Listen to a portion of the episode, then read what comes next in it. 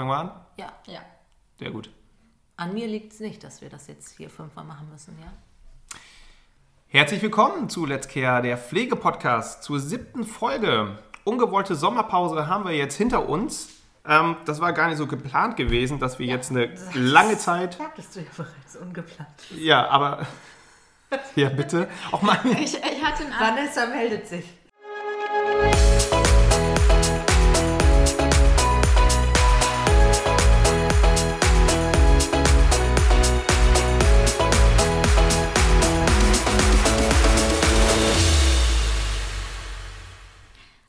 Pflegekraft kümmert sich 24-7 um die Patienten, hilft Patienten beim Waschen, Lagern und Pflegen, damit diese sich wohler fühlen, hält Hände bei Angst, ist da, wenn ein Patient in seiner Orientierung eingeschränkt ist, überspielt eine unangenehme Situation mit Humor.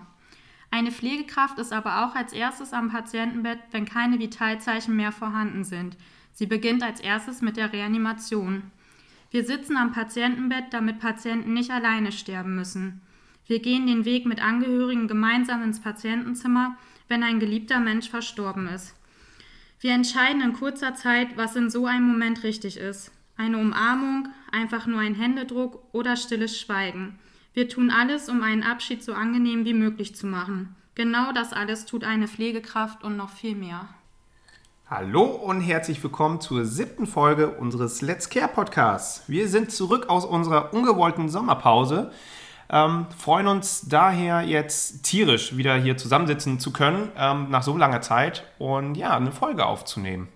Wie ist es euch denn so ergangen eigentlich, die äh, letzten Wochen? Wir haben uns echt lange nicht gesehen und auch nicht gehört. Einige von uns. Vanessa, wie war es bei dir? Ähm, ja, ich habe eben noch mal überlegt, die letzte Folge war ja wirklich März, April. Ja, genau. Jetzt haben wir schon September unglaublich, wie schnell die Zeit äh, umgegangen ist. Aber ja, Sommerpause war ich noch nicht. Mache ich erst ab nächste Woche. Schön. Und übrigens die letzte Folge, die ist wirklich sehr gut angekommen. Ähm, also ich habe auf jeden Fall viel positive Rückmeldungen bekommen. Das war ja die Folge zusammen mit Nina und Jenny, ähm, wo wir da um die Zusammenarbeit ähm, der Ärzte und Pflege gesprochen haben. Das ähm, ist, war eine positive Rückmeldung. Es war auch wirklich eine coole Folge. Hat Spaß ja, gemacht. Auf jeden Fall. Auf Und jeden Fall. Eva, wie ist es dir so ergangen in den letzten Monaten? Gut, ich habe euch alle gesehen. Also Mars und Ja, gut mehr. auf der Arbeit, ja. Weiß ich auch nicht warum. Nee, ich Aber, auch nicht. Nee, also viel gearbeitet. Ja, man musste so ein bisschen äh, die Schulferien bzw. die Kindergartenferien überbrücken und Eingewöhnung in die Kita. Von daher war es ein bisschen schwierig. Aber ja, cool, dass wir heute Zeit gefunden haben.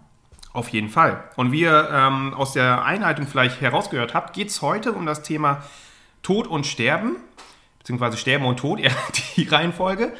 Ähm, ist ja ein präsentes Thema im Krankenhaus. Und ich finde, hier in Deutschland ist es auch ein Tabuthema, was eigentlich nicht hätte sein müssen, weil ähm, der Tod bzw. das Sterben gehört ja dazu zum Leben.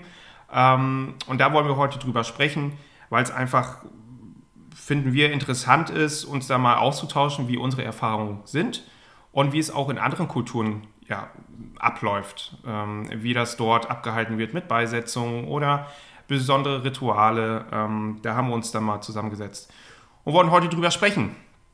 Was sind denn eure Erfahrungen jetzt in Bezug auf Sterben und Tod im Krankenhaus? Eva, fang du mal an ja, ähm, sowohl gute als auch ähm, ja, negative Erfahrungen, äh, sowohl als auch. Also in der Ausbildung weiß ich noch mein allererster Einsatz ähm, und auch wirklich der erste Tag. Ähm, da ist ein doch relativ junger Patient äh, verstorben. Da gab es eine onkologische Grunderkrankung, aber trotzdem ist er ähm, reanimationspflichtig geworden, ist ähm, im Patientenzimmer zusammengebrochen und ich war irgendwie die Erste, die ihn da gesehen hat. Ähm, das war halt nicht so super schön und vor allen Dingen war es dann letzten Endes auch nicht erfolgreich und er ist verstorben. Äh, das nimmt man natürlich gerade im ersten Ausbildungsjahr mit nach Hause und da hatte man auch dran zu knacken und hat man viel in der Familie drüber gesprochen oder auch eben mit ähm, ja, anderen Auszubildenden oder auch Kollegen. Und das prägt einen irgendwie ähm, nach wie vor. Dann, ähm, ja, ansonsten ist so das Thema Tod und Sterben, ähm, immer präsent gewesen in meinen Bereichen Kardiologie, Gefäßchirurgie äh, und natürlich jetzt auch seit ein paar Jahren in der Geriatrie. Da muss ich aber sagen, ähm, verknüpfe ich das Thema Tod und Sterben eher doch sehr positiv und wie wir den letzten ähm, Weg eben der Patienten ähm, organisieren, wie wir Angehörige begleiten. Ich glaube, das ist in der Geriatrie schon sehr gut geregelt und ähm, ja, kann man eben auch sagen, ist das ein schöner Prozess, den man dann eben auch mitbegleiten kann. Hm. Und ja. du hattest gesagt, Entschuldigung, ähm, das war noch relativ am Anfang, das mit dem, mit dem ersten Toten bei dir in der Ausbildung?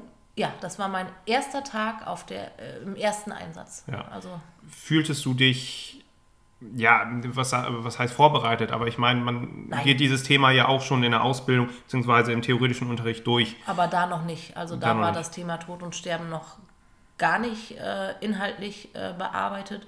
Und ähm, nee, da war ich also total perplex. Mhm. Das äh,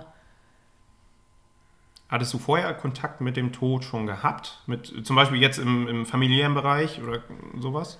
Nicht so extrem, ja. Oma und Opa äh, sind schon verstorben und und und, aber da war ich eben noch sehr klein. Das habe ich aktiv so nicht miterlebt und beziehungsweise da war es auch einfach absehbar und da war es geklärt und da durfte es. Hm. Und das war irgendwie schön, aber du kommst da als äh, Azubi in ein Patientenzimmer, weil da gehst du mal eben gerade zur Klingel und ähm, ja, hast dann gleich dieses Szenario da vor Augen. Also da war man in keinster Weise darauf vorbereitet. Da war aber eben auch die Station, die das dann gut aufgefangen hat. Und ähm, ja, da hatte man natürlich auch die Möglichkeit, mit Seelsorgern zu sprechen, etc. pp. Die Stationsleitung hat sich Zeit genommen.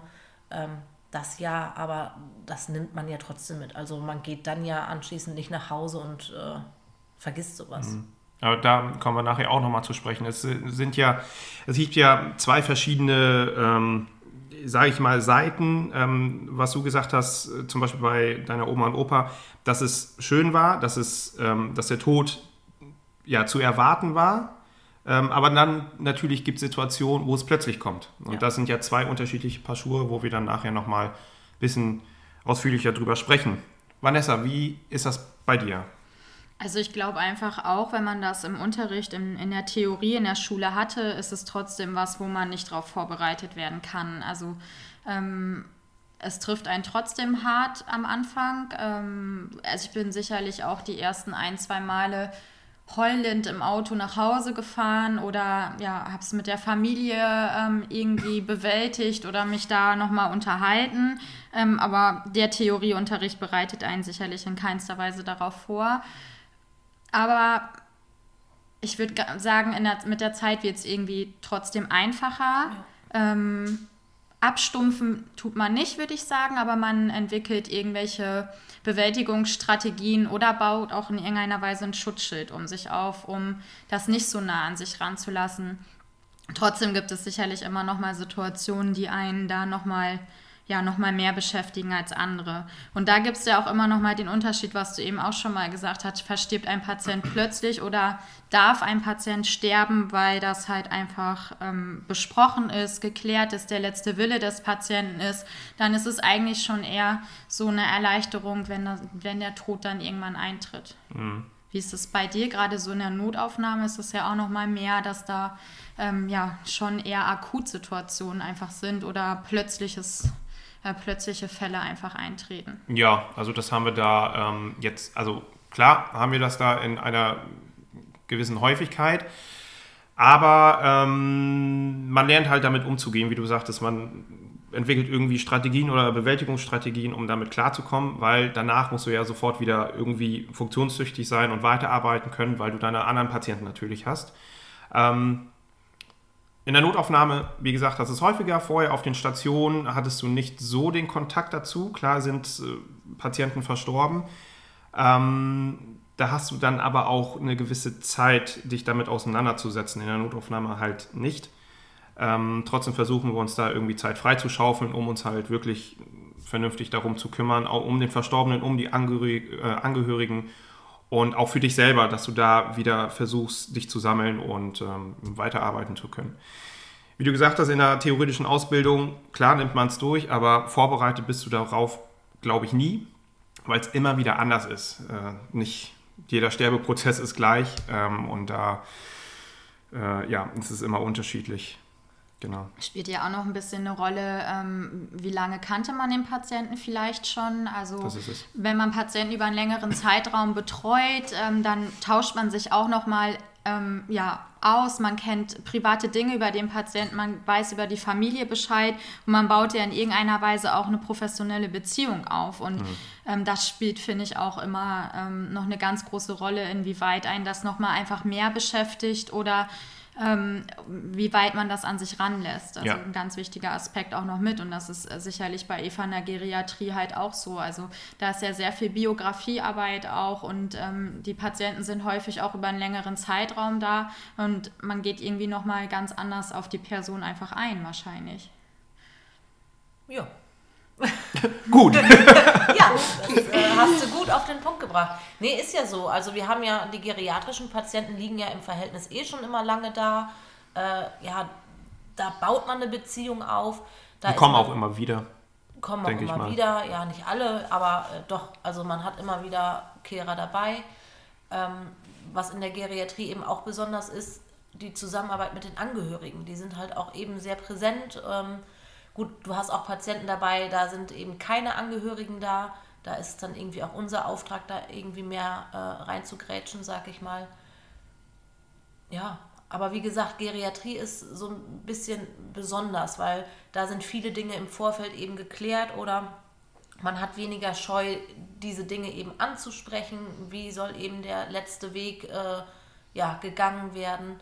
Und von daher, Geriatrie und Tod und Sterben ist in vielen Fällen eben äh, doch was, was Schönes, was Erlösendes eben auch und äh, ist eben auch toll zu sehen, wie, wie ein Patient dann auch eben glücklich und zufrieden dann irgendwie in der Situation ist und mhm. Abschied nehmen kann und äh, noch Zeit hat, äh, dass die Kinder, dass die Enkelkinder kommen und eben da auch Wünsche berücksichtigt werden und ja, das ja. ist eigentlich was Schönes. Es ja. ist nicht bei jedem so, auch bei uns in der Geriatrie äh, gibt es eben plötzliche Todesfälle, da gibt es auch Reanimationen, aber sicherlich nicht in äh, den Maßen, wie ihr das jetzt auf euren Abteilungen erlebt. Ja, also bei uns ist das ja, klar haben wir auch diese Wiederkehrer, die man dann irgendwie kennt, aber man baut nicht so diese, sag mal, engere Beziehung auf, wie zum Beispiel bei dir in der Geriatrie. Ähm, da ist das dann halt ein bisschen anders.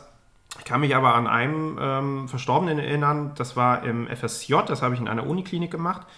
Da hatte ich mit einem Patienten, also der war, glaube ich, zwei, drei Wochen da und ich hatte wirklich jeden Tag mit ihm zu tun. Also es war so ein netter Mann und wir haben so viel gequatscht und keine Ahnung. Ähm, und dann irgendwann, das war so um Weihnachten rum, kam ich dann morgen zum Dienst und er war plötzlich verstorben. Und ich hatte einen Tag vorher Spätdienst. Das war dann, also das war total unreal, also surreal. Das konnte ich gar nicht so wirklich, weil das der erste allererste Verstorbene für mich war. Ähm, und das konnte ich so gar nicht in meinen Kopf umsetzen. Das war total schwierig, auch für mich. Wie alt war ich da? Ich war um die 18, 19 oder so. Ähm, das war ganz seltsam. Und dann halt in der Ausbildung ja, hatte man mehr damit zu tun und konnte man dann auch das ein bisschen besser einschätzen für einen selber.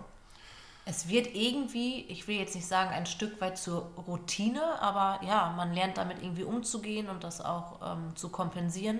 Aber das Thema ist und bleibt irgendwie für jeden Patienten und auch in jedem Fall was Besonderes, finde ich. Und gerade im Krankenhaus. Ich meine, ähm, da darf auch und wird gestorben. Das ist halt so. Und ähm, deswegen sagte ich ja vorhin, das ist noch so ein, irgendwie ein Tabuthema in Deutschland. Ähm, ich finde, man sollte darüber offener sprechen, weil es einfach jedem angeht. Und gerade in so Akutsituationen, wenn man als Patient im Krankenhaus ist, wenn man dann zum Beispiel eine etwas schlimmere Erkrankung hat, sollte man schon darüber nachgedacht haben und darüber auch offen sprechen. Wir haben ja eben auch schon mal darüber gesprochen, dass es einmal die Situation gibt, dass ein Patient plötzlich verstirbt, aber auch, dass ein Patient sterben darf.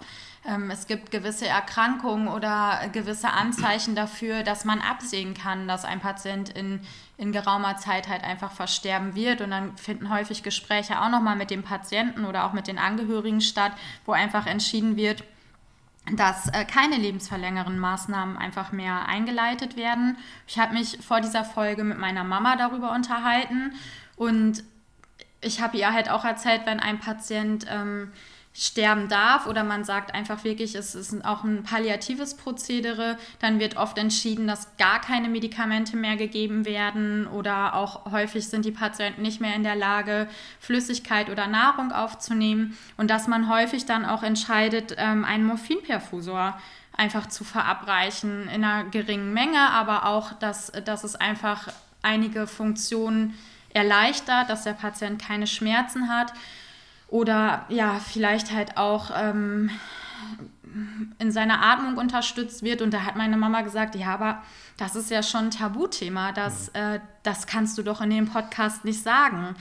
Wo ich halt für mich drüber nachgedacht habe, aber warum denn nicht? Das ist, das ist doch die Realität und das ist ja eigentlich was Gutes, dass es sowas halt auch gibt, dass man da den Patienten unterstützen kann. Ja. Aber wie du eben schon gesagt hast, in Deutschland ist das häufig ein Tabuthema. Leider ja, leider ja. In anderen Kulturen ist es nicht so krass. Also da wird offener drüber gesprochen und Tod ist ja auch was, was äh, unglaublich so in Religion verankert ist. Also auch hier in Deutschland ist das vielen etwas Religiöses, in anderen Ländern genauso und ähm, deswegen finde ich, sollte man einfach ja, offener, öfter und also ich kann mir keine ich sag's jetzt einfach mal, beschissene Situation vorstellen, als wenn du ins Krankenhaus gehst, du bist schon etwas betagter, du hast eine gewisse Grunderkrankung ähm, und das erste Gespräch, was geführt wird mit dem Arzt, ist, wie sieht das eigentlich aus mit äh, lebensverlängernden Maßnahmen? Also das sollte doch schon eigentlich, gerade wenn man halt eine Erkrankung hat, äh, wo man weiß, ich habe damit zu kämpfen, sollte man das schon vorher abgeklärt haben. Weil das sollte nicht das erste Gespräch sein. Also ich hätte da keinen Bock drauf. Und du bist ja auch nicht handlungsfähig in dem Sinne. Du wirst ja mit der Frage erschlagen quasi. Aber trotzdem machen wir immer wieder die Erfahrung, dass sich trotzdem diese Patienten nicht damit auseinandergesetzt ja, haben oder auch die oft. Angehörigen oder wie schwer es manchmal auch ist, als Angehöriger eine geliebte Person gehen zu lassen. Und dann steht man in so einer Situation da und soll entscheiden. Mhm. Ist auch unglaublich schwierig. Aber gerade das ist es halt, dass viele Personen sich im Vorfeld niemals Gedanken darüber machen. Patientenverfügung, Vorsorgevollmachten, das ist häufig nicht vorhanden und man weiß gar nicht, was, was will der Patient. Und weil es so ein Tabuthema ist, hat man sich im Vorfeld nicht mit seinen Angehörigen darüber unterhalten. Ja. Und das ist eigentlich echt ähm, schlimm. Ja, das stimmt. In gewissen Situationen auf jeden Fall. Ha habt ihr das auch, dass ähm, ihr manchmal so, was heißt komische Gedanken, aber ähm, zum Beispiel im Nachtdienst habe ich das, also es wird häufig so, dass Patienten vom Gefühl her nachts sterben. Also dann, wenn es ruhig ist, wenn keiner da ist, wenn die Patienten häufig auch alleine sind.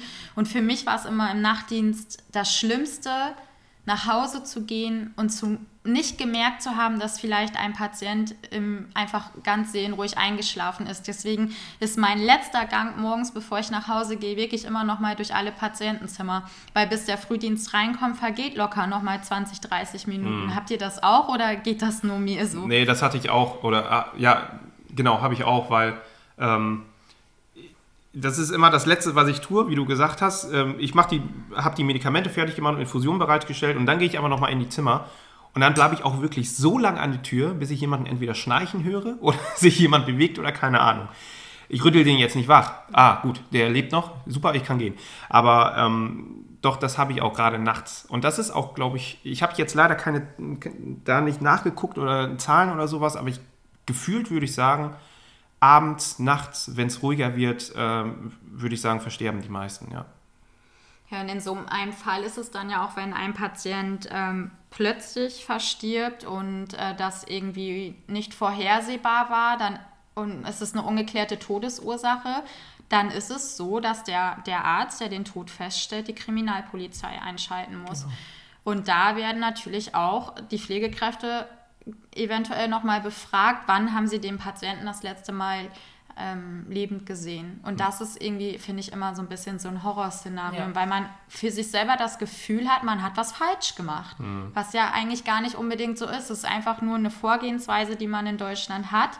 Aber auch das, finde ich, stresst enorm. Absolut, ja. Oder auch so wie wir als Leitung dann vielleicht morgens irgendwann den, den Nachtdienst anrufen müssen und sagen, ey, hör mal, wann warst du das letzte Mal im Zimmer? Ähm, wie war die Nacht? War irgendwas auffällig? Das finde ich auch immer als Leitung ganz schlimm, dann die, das Personal anzurufen und nochmal einmal zu hinterfragen, weil dann vielleicht die Kriminalpolizei da steht und noch einfach Fragen hat. Meinetwegen ist mal die Kripo gekommen in die Notaufnahme. Was hast du gemacht? ja, nichts. Ähm, da ist ein Patient eingeliefert worden, der ähm, noch reanimiert wurde im Rettungswagen und dann bei uns auch noch, hat es aber leider nicht geschafft.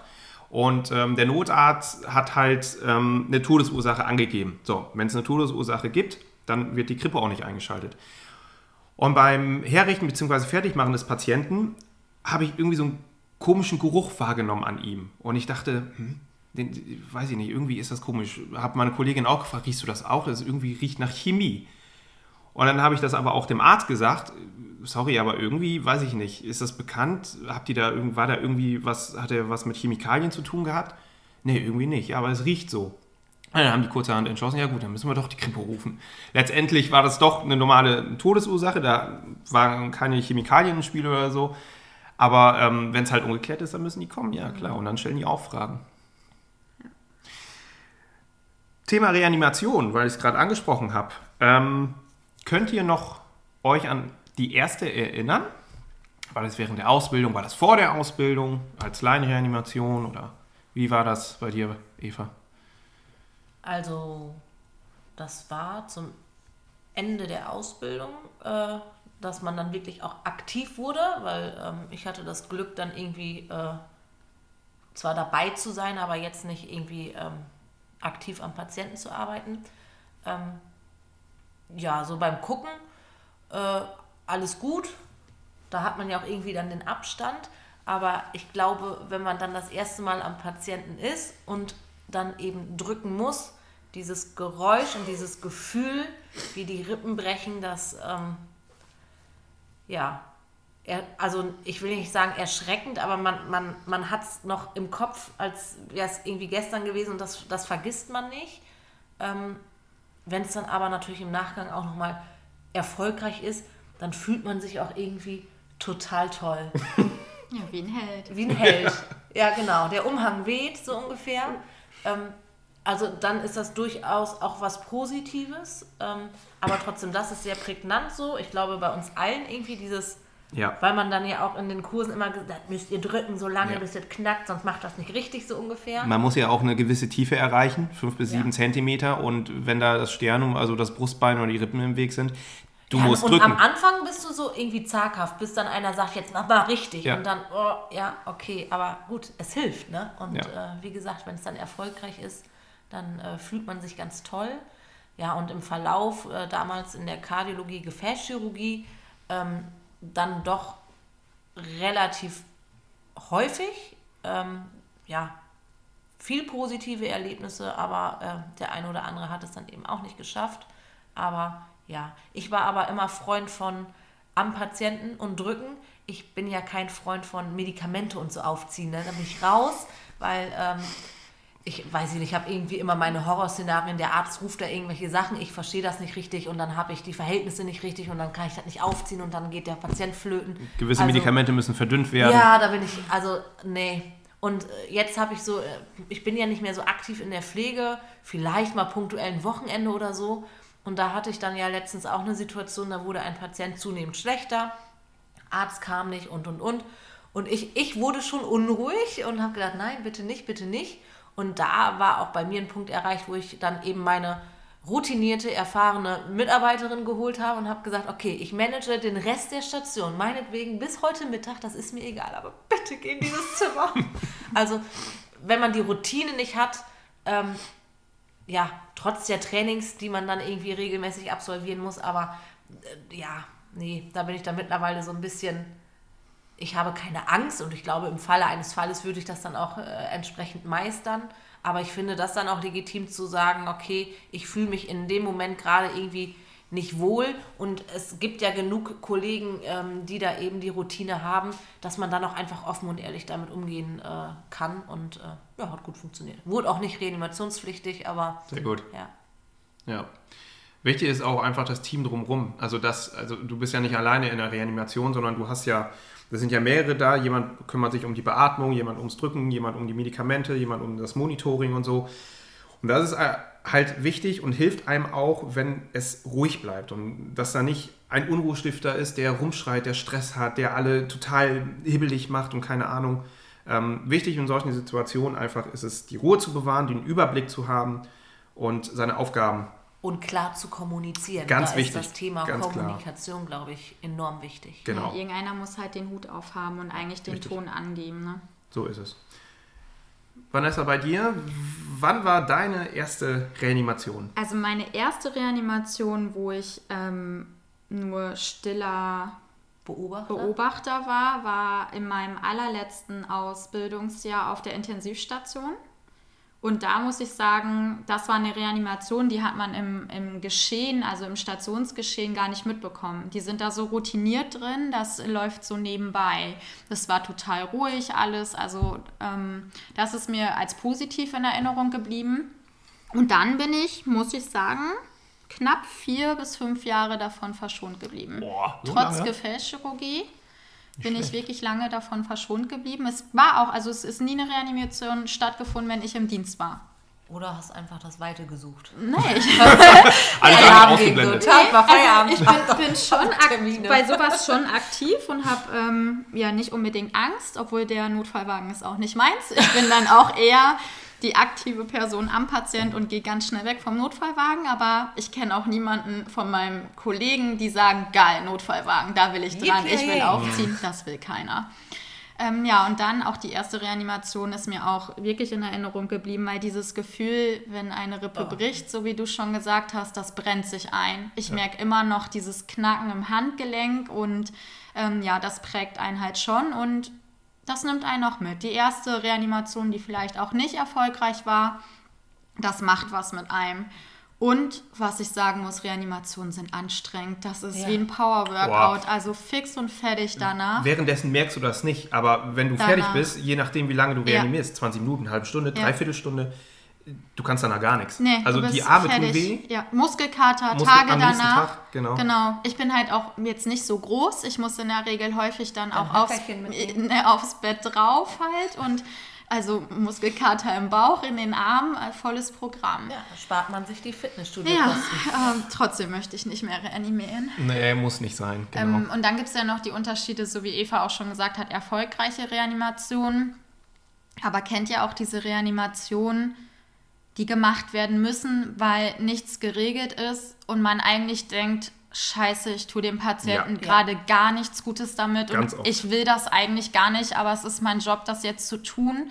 Und dann irgendwann der erleichternde Satz von dem Arzt, okay, es reicht, wir haben alles versucht und wir hören jetzt auf. das, Ähm, die, da, diese Situation hat man auch. Und, äh, oder die Situation, wenn man reanimiert und die Angehörigen stehen vor der Tür, finde ich auch ganz schlimm, wenn man rausgeht und was holen muss und die gucken einen ganz hoffnungsvoll an und man weiß gar nicht, wie man reagieren soll oder was man sagen soll. Ähm, diese Situation hat man halt auch, ja. Ja, und die ist richtig unangenehm. Also für mich, also es gibt während einer Reanimation nichts Schlimmeres, als wenn nichts geklärt ist und du weißt einfach, wenn du, selbst wenn du erfolgreich bist mit der Reanimation, was tust du dem Patienten da an? Ja, Lange ohne raus? Sauerstoff gewesen, das Gehirn, ähm, die Rippenbrüche, dann ist er multimorbide, dann ist er vielleicht lange an der Beatmung. Und also so diese Odyssee danach, das ist, das hast du dann im Kopf.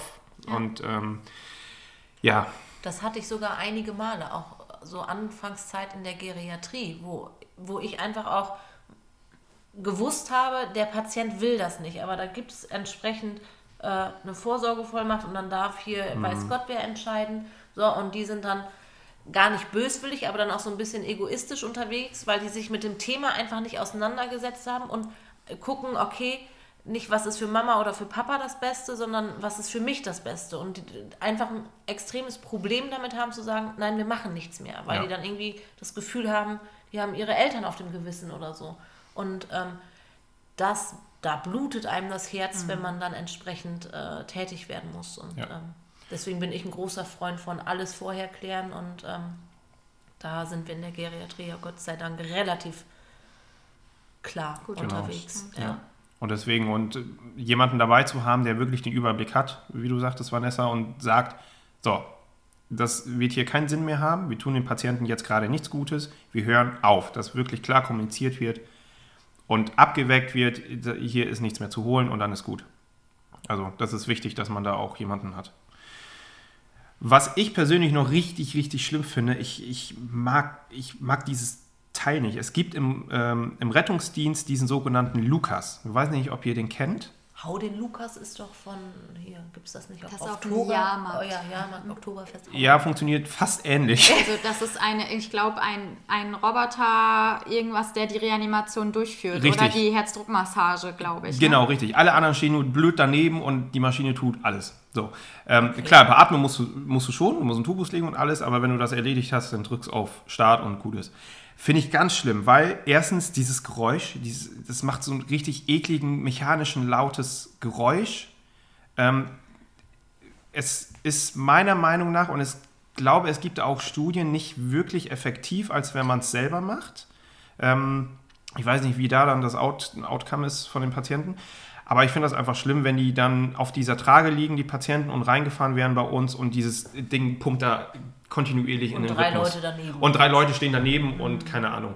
Ähm, meistens ist es dann auch so, dass unser leitender Arzt der Notaufnahme dann erstmal den Patienten untersucht, gibt es noch irgendwie Herzaktivitäten, guckt mit dem Ultraschall, wie ist die Beatmung, wie lange seid ihr schon dabei, wie lange lag der vorher ohne Reanimation, kann man das abschätzen.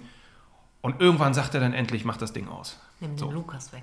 Ja, Nee, genau. Lukas kenne ich noch nicht. Nee, also ich kenne, also ich wusste nicht, dass es, äh, das Gerät einen Namen hat. Ja, Ähm, das ist, glaube ich, irgendwie eine. Abkürzung oder sowas. Ich kenne die aber nicht. Ja, das finde ich persönlich ganz schlimm. Äh, bei uns in der Notaufnahme, klar, wird äh, das häufig mal reanimiert, mal geplant, mal nicht geplant, mehr oder weniger. Also plötzliche Todesfälle gibt es auch. Ähm, und an denen hat man dann halt äh, länger zu knabbern, als wenn man schon den Patienten sieht, die liegen schon etwas länger bei uns und man kennt die Vorgeschichte und denkt sich, es könnte aufgrund seines Allgemeinzustands schon in den nächsten Tagen sein, dass der verstirbt. Ähm, dann kann man sich damit abfinden, aber so diese plötzlichen Sachen mit Verkehrsunfällen oder irgendwelchen Unfällen au- auf, an Baustellen, auf Baustellen, die sind nicht schön und die muss man auch nicht haben. Ja. Also meine erste Reanimation, müsste ich lügen, wann die war, keine Ahnung. Das glaube ich ist lange her. Kann ich mich nicht wirklich dran erinnern, muss ich sagen. Tja. Kriegen wir jetzt noch irgendwie die Kurve? Was kommt denn als nächstes? Rituale haben wir, glaube ich, noch besprochen. Also Genau. was haben wir für Rituale, wenn ein Patient verstorben ist? Beziehungsweise, Fenster auf. Ja. warum? Also ich mache das auch, weil ich, mittlerweile Seele weiß ich das. Aber ich habe das damals nicht, nie verstanden. Meine Anleiterin damals während der Ausbildung, wir müssen das Fenster aufmachen und ich, Damit die ich Seele riech nichts. Wieso? Verstehe ich nicht. Hier stinkt's doch nicht. Ja, genau, wegen der Seele, Wegen damit der sie Seele. rausfindet und ja, ihren Frieden finden kann. Und Aber ich manche- fand das ganz. Manche stumpfen auch ab und sagen, scheiße, nein, viel zu kalt draußen, das bleibt zu. Und das finde ich ganz fürchterlich. Und viele kennen es auch nicht, muss ich sagen. Also ähm, also auf Kipp, ne? Das reicht der Seele. Du musst Ja, ja, klar, natürlich. Du musst nicht, nee, so, also die das passt da schon durch. tatsächlich weit auf einmal. Ehrlich? Ja? Nee, ich mache das auf. Hast du immer einen Schlüssel dabei für die Fenster? Oder holst du den dann extra? Ich habe immer Tasche Ehrlich? am BTM-Schlüssel. Das ist ja toll. Ja. Ähm, ja, zum Beispiel auch, ähm, man spricht trotzdem noch mit der Person, auch wenn sie verstorben ist. Also wir, es ist ja so, dass wir die Patienten zurecht machen, in der Regel auch nochmal frisch machen, alle Zu- und Ableitungen entfernen, ähm, in der Regel auch wirklich bevor die Angehörigen kommen. Und wenn die Kripo nicht kommt. Das Ja, muss man auch genau, dazu sagen. Wenn, man die Kripo, wenn die Kripo eingeschaltet wird, darf, Darf man nichts nicht- machen. nee, nicht Äh, Alle anfassen, Zugänge nichts. bleiben drin, Das Blasenkatheter, Vivos und keine Ahnung. Ja. Ja. Aber wenn man das, das okay hat, dann macht man ja schon alles, um den Patienten auch ähm, ja, irgendwie nochmal zurechtzumachen, dass er auch gut anschaulich ähm, aussieht, wenn die Angehörigen kommen, Zahnprothesen reinmachen. Finde Ja. ich zum Ja. Beispiel auch ganz wichtig, weil ähm, zum späteren Zeitpunkt ist das nicht mehr möglich, wenn die Leichenstarre dann eintritt. Aber auch da ist das so, in der Regel macht man ja zu zweit dann die Person fertig. Ich schweige dabei. Also ich unterhalte mich nicht mit meinem Kollegen, auch nicht über private Sachen, sondern es geht dann in diesem Moment wirklich nur um den Patienten. Und auch wenn wir den dann auf die Seite drehen, nochmal alles ähm, vernünftig machen, dann spricht man trotzdem irgendwie Man mit der versteht Person. sich da ohne Worte Ja. mit dem Kollegen. Also da Ja. bedarf es nicht vieler Worte. Aber das mache ich auch. Also ich sage tatsächlich, ich erwische mich immer wieder dabei, aber ich, das ist auch nichts Schlimmes, dass man sagt, so jetzt geht's mal auf meine Seite, wenn man dann ihn irgendwie zurecht machen muss oder so, dann spricht man ja trotzdem mit ihm. Also Ja. das ist irgendwie drin. Und Am ich Anfang finde, fand ich das total also, Befremdlich. Ja, und äh, der hört man fühlte sich irgendwie doof. Ja, genau. Aber, Mit wem ähm, sprichst du? Das gehört sich. Ja, das finde ich auch. Man hat ja auch irgendwann seine eigenen Strategien entwickelt. Man hat sich Sachen an, abgeschaut bei den Kollegen, die man vielleicht auch als gut empfunden hat. Das, bei uns wird eine, eine LED-Kerze aufgestellt, Mhm. einfach auch nochmal. Und Wir trocknen zum Beispiel äh, Blütenblätter. Das finde ich persönlich die immer dann ganz um die schön. Kerze so drum oder allgemein Oder nochmal hinlegt. tatsächlich auch ähm, auf, ähm, auf das Bettlaken. Also Okay. gerade so, wenn die Angehörigen dann nochmal kommen, dann gibt es eben die Kerze, wie du sagst, bei äh, Bedarf oder bei Wunsch dann eben auch das Kreuz. Ähm, und dann haben wir eben Blütenblätter. Und das sieht immer ganz schön aus. Also die Patienten liegen dann wirklich sehr friedlich im Bett. Und ähm, Okay, das kenne ich nicht. das ist auch so. Das ist auch, glaube ich, so von unseren Palliativleuten äh, Leuten dann auch ins Leben gerufen worden, so ein bisschen. Ähm, sehr schön und das kommt auch bei den Angehörigen sehr gut an. Also, dass man auch, die haben nicht das Gefühl, okay, das ist jetzt mal eben gerade irgendwie ins Bett gelegt und fertig gemacht, sondern da ist man eben wirklich sehr intensiv und äh, guckt, äh, das so angenehm wie möglich zu gestalten und dass Ja. man auch einfach sieht, dass man sich Zeit für den Patienten genommen hat, weil ich finde, ähm, ist ein Patient verstorben, hört das ja nicht auf, das, das geht ja noch weiter. Das Und, gehört ähm, noch weiter zur pflegerischen Tätigkeit, das ist so. und ja, das macht man äh, sehr behutsam und sehr mit sehr viel Einfühlungsvermögen und ähm, so sollte es sein. Und Das ich ist ja- kann auch keinen verstehen, der da über die Jahre abstumpft und äh, irgendwelche Dinge dann auch nicht durchführt, wie mit dem Patienten sprechen oder eben mal eben schnell auf die Seite drehen, alleine dann am besten auch noch, äh, weil das finde ich dann sehr menschenunwürdig und die Würde des Menschen äh, besteht über den Tod hinaus. Ja, das finde ich auch. Und der Anblick, den die Angehörigen dann haben, der erste Blick, wenn die ins Zimmer kommen, der bleibt in Erinnerung. Und dann ist es natürlich umso schöner, wenn das einfach alles äh, nett hergerichtet ist. Ja. Und ich hasse diese Kindstützen. Ja, Oh oh, ja, ich wollte es eben oh. ansprechen. Ich kann, ich, ich finde die, ich finde die nicht schön. Nee, Also wirklich, das sieht furchtbar aus. der Designer hat sich da.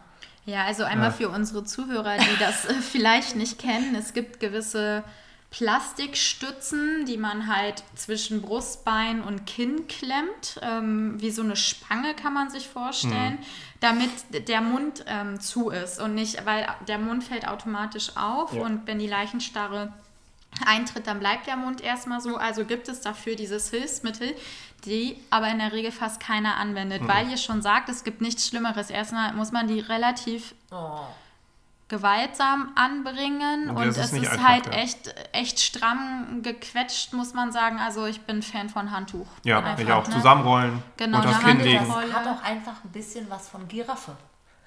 Ja, es sieht einfach, so einen langen es Hals sieht machst. halt, Ja, es ja. sieht total. Also Es sieht so auch sieht nicht schön Mama aus. oder Papa oder Oma, Opa, so sehen die einfach nicht aus. Nee. Also gefühlt streckst du den Hals noch mal einen Meter länger. Ja, und es sieht so unnatürlich aus. Also, Ja. was du sagtest, ne, der erste Anblick und wenn dieses komische Ding da dran ist, dann sieht das so. Und dann- das Gesicht sieht total unentspannt Ja. aus. Ja. Und die Haut noch irgendwie da drüben. Also, Ja. Ja. nein. Oh, da sind wir uns einig. Ja, ich, Da sind wir kein Fan von. also die nutze ich auch nicht. Oder manche Patienten haben ja auch so schöne Tücher. Manchmal geht es ja ohne äh, Stütze nicht. Manchmal. Manchmal, ja. Aber dann. Aber eben irgendwie kriegt entsprechend, immer äh, hin. Schön drapieren. Das Kopfteil weiter runterfahren, dann Ja. geht das halt schon. Genau. Ich habe gehört, äh, Marcio, ist ja schon ein bisschen länger her, aber du warst mal wieder investigativ und investi In, in was? in, in was? Investigativ. äh, genau, So. das meinte ich unterwegs. Ähm, womit hast du dich da beschäftigt? Und zwar habe ich ja vorhin gesagt, dass ähm, es in anderen Kulturen das Thema Tod und Sterben anders gehandhabt wird. Und ich habe mir mal zwei Länder rausgesucht. Einmal Mexiko und einmal Japan. Mexiko einfach, weil ich glaube, viele ähm, diesen Brauch kennen, ähm, der an dem Dia de los Muertos stattfindet. Ähm, das ist quasi der Tag der Toten. Vielleicht kennen einige den Film Coco. Ja, von, ich bin Experte, was das angeht. ja, Ja. Nur wegen dem Film. Achso, nur wegen dem Film. Ja, ja. Ah, okay, gut. Ähm, genau, also in Mexiko wird das so gehand, äh, gehandhabt, ähm, Dia de los Muertos, dass die, Riva! Genau. Da ich kann's gut. Portugiese durch. Kann ich meine. Ja, egal. Ähm, Mach weiter. Ich mache mal weiter. Und zwar ähm, treffen sich an diesem Tag die Familien an den Gräbern der Verstorbenen und äh, ja, halten ein Picknick quasi ab. Also das ist, findet statt zwischen dem 31. Oktober und dem 2. November. Wie gesagt, in Mexiko, wird aber auch oft in den USA abgehalten. Und dort wird einfach ja, mit den Verstorbenen zusammen gefeiert. Man trifft sich Gepicknickt. gepicknickt, genau. Man nimmt Essen mit, man nimmt, äh, die Straßen werden geschmückt mit Blumengirlanden und die Gräber sind total geschmückt und sieht alles richtig schön aus. Dann spielt nebenbei noch eine Mariachi-Band mit Trompeten und Sombreros und was weiß ich. Da wird richtig Party gemacht. Ähm, und der Gedanke dahinter ist einfach, dass die Verstorbenen aus dem Jenseits zurück zu den Gräbern kommen, zu den Familien und zusammen feiern. Also der, es geht weiter nach dem Tod, so wie beim christlichen Glauben auch, dass es entweder in den Himmel oder in die Hölle geht, je nachdem, was für ein Typ du warst. Ähm, ja, ist ja so. Okay. Genau. Und Ich bin Typ Himmel, natürlich. Ja, genau. Ähm, und da sind einfach, was ich so interessant finde, Trauer und Lebenslust so miteinander verknüpft. Also der Tod ist nicht endlich. Es geht danach weiter und das, was danach kommt, wird einfach gefeiert. Ja, die sind nicht komplett weg, sage ich mal. Sind das auch Feiertage oder müssen. Also, Boah, das weiß ich nicht, ob du da frei hast. Keine Ahnung. weiß ich nicht. Oh, Eva.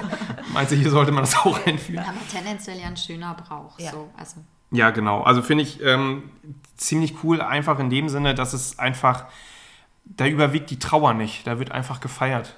ja, und, äh, Und die- eben auch an die schönen Momente Genau. äh, erinnert und die ja, man und die Personen werden nicht vergessen. Ne? Ja. Also hier Eben. ist es ja häufig so, dass auch ein Grab auf dem Friedhof vielleicht seit Monaten, Jahren nicht mehr besucht wurde. Und da ist es halt einfach immer wieder und äh, wird halt nicht vergessen. Genau. Und geil finde ich auch, als ich da äh, nachgeguckt habe und mich äh, belesen habe, die Verstorbenen haben dann im Jenseits zwei Tage frei, um dann vorbeizukommen.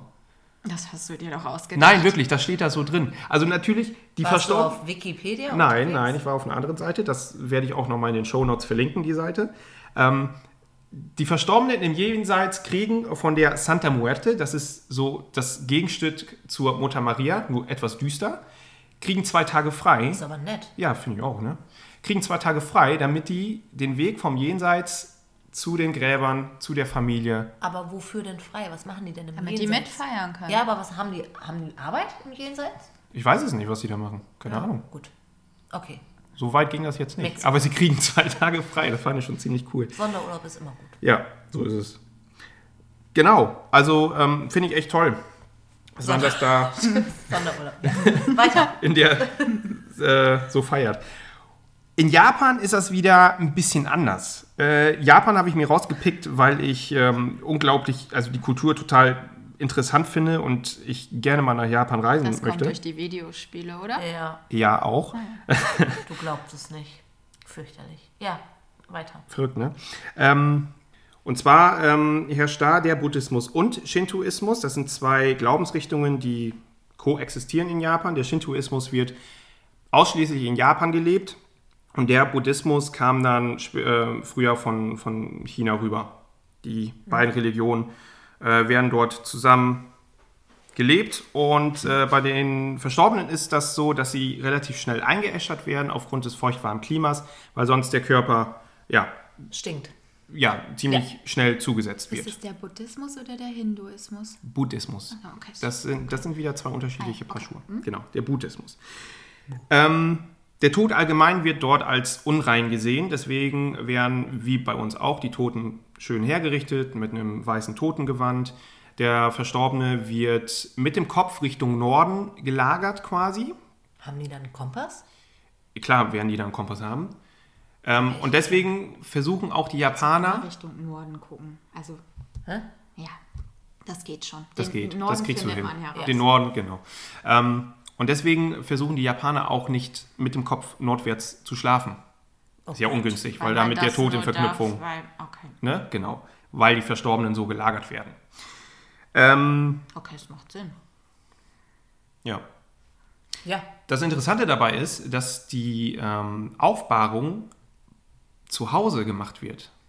Also den Verstorbenen holst du dir quasi nach Hause und hältst die Totenwache ab. Also die versterben, jetzt sag ich mal, im Krankenhaus und dann geht es nicht zum Bestatter, Mhm. Nein. sondern nach Hause. Wenn du nach diesem buddhistischen Glauben Okay. die Rituale abhältst, ja, genau. Okay. Dann wird die Tote, Totenwache abgehalten, meistens so ja, innerhalb von 24 Stunden und dann wird der Verstorbene eingeäschert.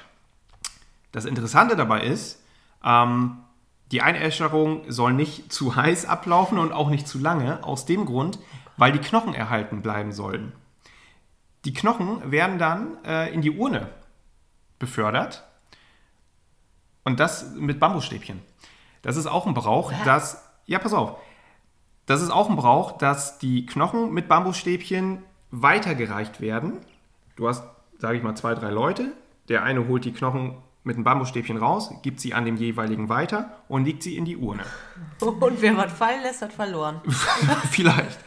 Ich glaube, die können damit Stäbchen umgehen. Das werden die können. fallen. Und aus diesem Grund ist zum Beispiel das während des Essens erlaubt, ähm, Essen weiterzureichen. Das ist der Grund, warum ähm, gibt es so eine Essensregel in Japan, dass man das Essen nicht weiterreicht. Weil es so. an diesen Brauch erinnert. Ich Ah, habe gerade verstanden, interessant. Dass man weiter, das aber darf, nee, weil man reicht nicht, Essen reicht Essen man nicht man, weiter. genau. Ah, okay. Also Weil du das darfst dein den- Sushi nicht an den nächsten weitergeben. Weil es könnte Oma sein, oder was? Nein, Ja. weil Ja, einfach diese aber, äh, Geste ähm, an den Brauch erinnert. Das ist wie der Gedanke, nicht mit dem Kopf nach Norden zu schlafen. so ist Einfach es. Genau. Ähm, Crazy. Die Beisetzung erfolgt dann aber erst nach sieben Wochen. Also die Urne hast du dann ähm, in der Regel zu Hause stehen, hast einen extra Altar eingerichtet, wo dann die Urne draufsteht, ähm, mit Blumen geschmückt und Kerzen und allerlei. Und das dauert dann sieben Wochen. Gibt es einen Grund, warum sieben Wochen?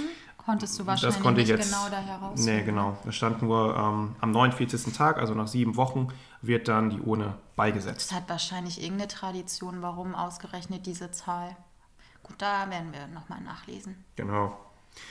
Was auch interessant ist, ähm, bei der Aufbewahrung wird natürlich alles drumherum mit Blumen geschmückt und ähm, ähm, Kerzen geschmückt und alles.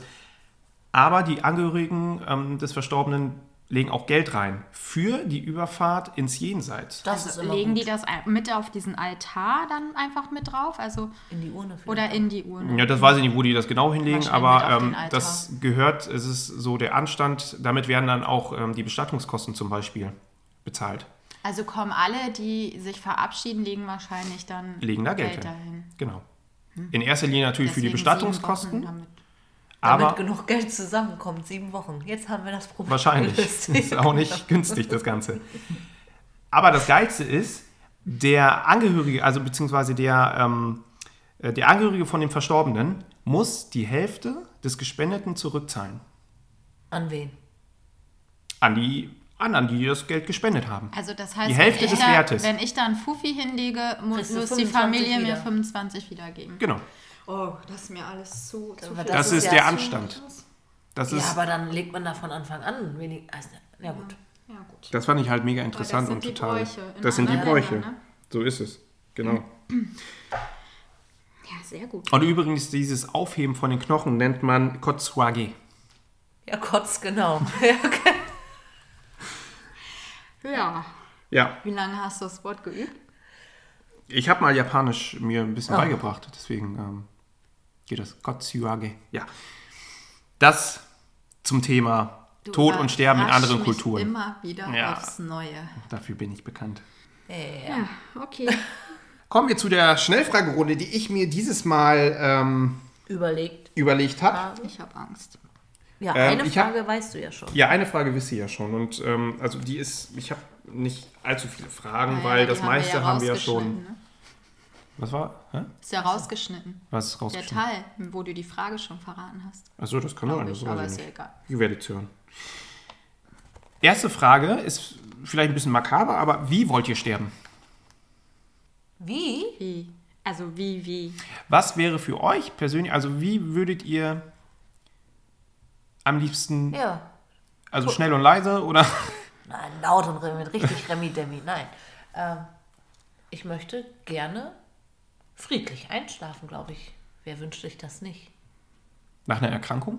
Nee, was ist das denn für eine doofe Frage? Nein, ich bin alt und leg mich hin und schlaf einfach ein. Ja, also wenn man es sich aussuchen darf, ist das natürlich die schönste Variante. Ich muss aber auch zugeben, Ja, Tod ist tot dann auch irgendwie, ne? ja, aber hast du dir schon Gedanken darüber gemacht, wie du stirbst? Nee. Nee, ich nämlich auch nicht. Deswegen überrumpelt mich diese Frage gerade ein wenig. Aber, man hat ja so den Traum von alt werden Und einfach einschlafen. und einfach ja. einschlafen. Und Ansonsten bitte kurz und schmerzlos. Okay, gut. Du? Und du? Ja, auch. Also schnell Alles andere wäre jetzt auch irgendwie Komisch, total oder? so, boah, ich möchte mich richtig quälen über Monate hinweg. Ich glaube, das wünscht Das sich wünscht keiner. sich keiner und das und wünscht das man wünsche auch auch niemandem. Genau. Okay. Genau, die eine Frage äh, habt ihr wahrscheinlich schon rausgehört. Einäschern oder begraben? Kommt drauf an, wie Worauf? ich gestorben bin. Ach so, du Irgendwie meinst, wenn zum Beispiel auch- nach einem Unfall, dann... Ja, ja. Also wie und wann vielleicht auch. Also, ja, jetzt komme ich ja wieder. Aber jetzt sind meine Kinder halt noch klein. So. Und da ist das irgendwie so verknüpft und so kriegen die das, finde ich, auch im Kindergarten irgendwie mit. Es gibt einen Friedhof und da ist ein Grab und man wird schön hergerichtet vorher und man kann sich noch von Mami verabschieden, so ungefähr. Ich glaube, jetzt gerade zu diesem Zeitpunkt schon das, die normale Erdbestattung. Ähm, ich weiß ich nicht. Also es ist ein schwieriges Thema, äh, so Unfalltod vielleicht auch, wo man dann eben auch nicht so hergerichtet werden Also kann. du machst es davon abhängig, wie du stirbst. Aber du hast ja dann keine Wahl mehr. Also du kannst. Also, Das ja, oder du tust alle Eventualitäten vorher festlegen. ja, also mein Mann weiß eigentlich schon, wie ich es gern hätte. Zu sterben. Nein, wie es dann aussehen soll. So, und man muss ja auch sagen, es ist ja auch irgendwie ein Kostenfaktor. Das heißt, wenn ich alt bin und und und und mein Mann vielleicht auch schon nicht mehr unter uns weilt und dann irgendwie Kinder auch dafür verantwortlich sind, dann erwarte ich nicht von denen, dass sie dann eine Grabpflege betreiben und das kostet ja auch alles irgendwie Geld, dass ich es dann so einfach wie möglich halte. Und da wäre, glaube ich, so eine äh, Feuerbestattung äh, mit anschließender Urne und eine Platte drauf äh, irgendwie genau das Richtige. Also zum jetzigen Zeitpunkt wäre ich auch eher bei Erdbestattung, muss ich sagen. Ähm, was ich ganz schlimm finde, es gibt ja auch häufig, also gerade im katholischen Glauben nochmal, ähm, das Rosenkranzbeten oder dass halt der Sarg aufgebahrt ist und häufig noch offen ist. Das will ich nicht. Ich will nicht, dass mich irgendjemand noch im Sarg liegen sieht, weil ich habe die Erfahrung ich würde gemacht. schon gerne noch gucken wollen dann bei dir. Dir noch was mit auf den Weg geben. Aber ich habe die Erfahrung gemacht, dass sich das ist der letzte Blick, den man von der Person hat. Also so behält man die Person in Erinnerung. Aber Und das will ich ist? nicht. Trotzdem will ich das nicht. Ja, ich will die Person aus, leben. ja sagen. Ne? Ja, ich will die Person lebend in Erinnerung behalten und mit den Erinnerungen, wie ich äh, vielleicht auch ja, schöne Sachen erlebt habe und nicht wie eine Person leblos in einem Sarg liegt. Ja. Also das ist mir wichtig, mein Sarg ist zu und der wird nicht wieder aufgemacht und niemand sieht mich so. Ja, das Aber schwierig. Auch da, ja, haben wir eben schon drüber gesprochen, dass man sich viel zu wenig Gedanken dazu macht, aber auch Tabuthema habe ich mich noch nicht bis ins Kleinste mit auseinandergesetzt. Mhm. Bei dir? Einäschern. Krass, du bist da voll klar. Ja. Ja. Den machen wir aber richtig Da heiß. könnt ihr den heiß. richtig heiß machen. Nee, weil einfach aus dem Grund, was Eva auch gesagt hat, so diese Grabpflege und ähm, du hast ja trotzdem einen Ort, wo du hingehen kannst, wo die Urne äh, beigesetzt Ja, ist. Ne? Du hast einen Ort, wo dann deine Familie ähm, ja nochmal an dich denken kann, quasi. Ähm, weiß ich nicht, ich habe das, ich habe das so für mich. Wie würdest du das finden in anderen Ländern so? Also es gibt ja die Möglichkeit, auch gerade, glaube ich, in den Niederlanden, dass die, die Urne entweder im eigenen Garten äh, Oh. Begraben dürfen oder ich glaube zum Teil auch noch ähm, sich aufstellen dürfen auf den Kamin oder so. Also es gibt Länder, wo das das erlaubt ist. Ja, das, das finde ich stimmt. komisch. Also hier in Deutschland sagen. ist es, glaube ich, nicht so weit ich weiß. Nee, genau, in Deutschland. Deutschland ist sowas verboten. Genau. Ähm, ja, weiß ich, da habe ich mir jetzt keine Gedanken so drüber gemacht. Was ich immer auch schön finde, was ich so mal überlegt habe, sieht man ja auch ab und zu mal im Fernsehen, ähm, so Seebestattung, Ja. ähm, finde ich äh, ganz schön. Ja, ich habe auch einen, äh, einen Bekannten miterlebt, da ist es auch, also sein Leben war Boot und Wasser und da ist halt wirklich die Asche auf dem Meer Ja. Ja, da passt die. Verknüpfung dann aber auch. Genau, ne? es muss passen. Also es muss Ja, Genau. genau, Ja. klar. Aber diese Möglichkeit gibt es natürlich auch, aber dann hat man halt nicht wirklich einen Ort, wo man hingehen kann. Klar, Ja. da wo die Asche vielleicht verstreut wurde, aber ähm, ja. Das im Meer natürlich. Ja, genau. Also du weißt halt, wo dieser Ort war, aber du hast halt nicht diesen, diesen Punkt, wo du hingehen kannst nochmal. Ne? Ja, das stimmt. Wie Komische Frage. sollen die Trauerfeiern abgehalten werden? Oh, Habt ihr euch da schon mal Gedanken drüber gemacht? Meistens ist es ja so sehr, sehr traurig, düstere Stimmung, total down alle. Nee, das darf bei mir verboten werden. Also da möchte ich irgendwie, weiß ich nicht. Es kommt ja auch immer drauf an, wann. Also Plötzlich oder Ja, aber das hast du ja dann mit nicht mehr in der 100 Hand. oder so, nee. Also, aber sagen wir es mal so, würde ich jetzt hier abdanken, dann würde ich schon sagen, naja, schwarz ist irgendwie verboten und ich sehe euch auch alle irgendwie mit einem Glas Sekt in der Hand. Also da ist es richtig so, okay, ja, hoffentlich findet ihr das doof, dass ich nicht mehr da bin, aber äh, irgendwie trotzdem ja, feiern und nicht traurig sein, sondern sich an die schönen Sachen erinnern. Äh, wenn ich natürlich als 80-jährige Omi sterbe, dann möchte ich jetzt nicht, dass ihr alle mit 80 da mit dem Ghetto-Blaster über den Friedhof lauft. Also es ist immer situationsabhängig, finde ich, wann. Also, und das ändert sich ja auch, glaube ich. Jetzt ist man jung und jetzt sieht man das vielleicht ein bisschen anders. Wie ist es, wenn man äh, 40 Jahre weiter guckt, so ungefähr? Ich Also, glaube. ich glaube schon, dass, das, dass man das in seiner Traumvorstellung so hat. Wenn ich jung versterbe, will ich nicht, dass die Leute traurig sind. Ich will nicht, dass sie schwarz tragen. Ich muss aber sagen, für mich persönlich ist das dieser Trauerprozess. Also es gehört irgendwie dazu, bei einer Beerdigung schwarz zu tragen. Ähm, ich finde Musik, finde ich äh, nett, auch in der Messe oder halt auch dann in der Leichenhalle oder so. Ähm, aber ich glaube, da sind wir in Deutschland zu verkrampft, um anders zu trauern. Also das ist einfach so. Also man wünscht sich das für sich selber, aber ich glaube, die Realität, wenn seine eigene Beerdigung ist, ist anders. Ich krieg's ja nicht mehr mit wahrscheinlich. Nee, Ne? nee, genau. Nee. Also ruhig eine Mariachi-Band, sagst du? Ja. Auf nach Mexiko, würde ich sagen. Oder so das Helene Fischer-Double Oh, oder so. Nein, Quatsch. Um Gottes Weiß ich nicht, aber Nein. ich glaube, ich glaube, das ist mir dann auch. schwierig, weil ja. So. Es müssen halt vielleicht dann auch die Personen übersch- entscheiden, die Ja. noch da sind und sich darum kümmern. Ja. Ja. Also bei mir darf nicht getrauert werden, falls das jemand Darf interessiert. nicht getrauert werden? Nee, also ich finde. Also du willst auch eher diese Party nicht ja, schwarz. und- also klar, man darf, also man darf auf eine gewisse Art und Weise trauern, aber ich will nicht dieses, dass alle total deprimiert in diese Kapelle laufen und jeder ist still und jeder heult und keine Ahnung. Ich möchte schon. Spricht ja aber auch für dich, Was denn? wenn man traurig ist. Nee, aber dass, ähm, dass einfach das Leben davor gefeiert wird. Versteht ihr, was ich meine? Ja. Ich finde auch Ja. übrigens diesen, diesen Begriff Leichenschmaus ganz fürchterlich. Butterkuchen? Ja, also so dieser Begriff, ne, was danach kommt, Kaffee, Kuchen, Aber Leichenschmaus. mein Lieblingskuchen. Also jetzt nicht, dass ich gerne auf Beerdigung gehe oder so, aber ich mag den gerne. Mhm. Ja, darf es danach ja geben. Ist schon ein Schmaus. Ich finde, für mich ähm, soll nicht ähm, so dieses typische, diese typischen Trauerfeiern. Also halten wir es mal fest, wenn das Ganze in Zukunft ein bisschen lockerer gesehen wird und äh, man irgendwie von dem gewohnten Abstand nimmt, dann äh, Dresscode gibt's nicht. sind wir nicht abgeneigt. Ja. Das Aber es ist auch in Ordnung, wenn es so ist. wenn Genau, es so ist, wie es Ja. jetzt ist. so ist es. Ich hätte aber auch keinen Schwarz. Ja gut. Was habt ihr als Ausgleich jetzt in Bezug auf Tod und Sterben? Wie versucht ihr das zu bewältigen? Zu Hause zum Beispiel. Ihr hattet ja vorhin gesagt, ihr redet mit der Familie dann oft darüber. Gibt es irgendwie was anderes, was euch davon ähm, ja, ablenkt oder womit ihr das verarbeitet?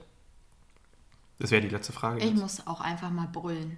Ich muss dann auch einfach mal eine Runde heulen. Das mache ich im Auto auf dem Weg nach Hause, wenn mich hoffentlich nicht bewusst jemand sieht. An der Ampel ist mir das egal.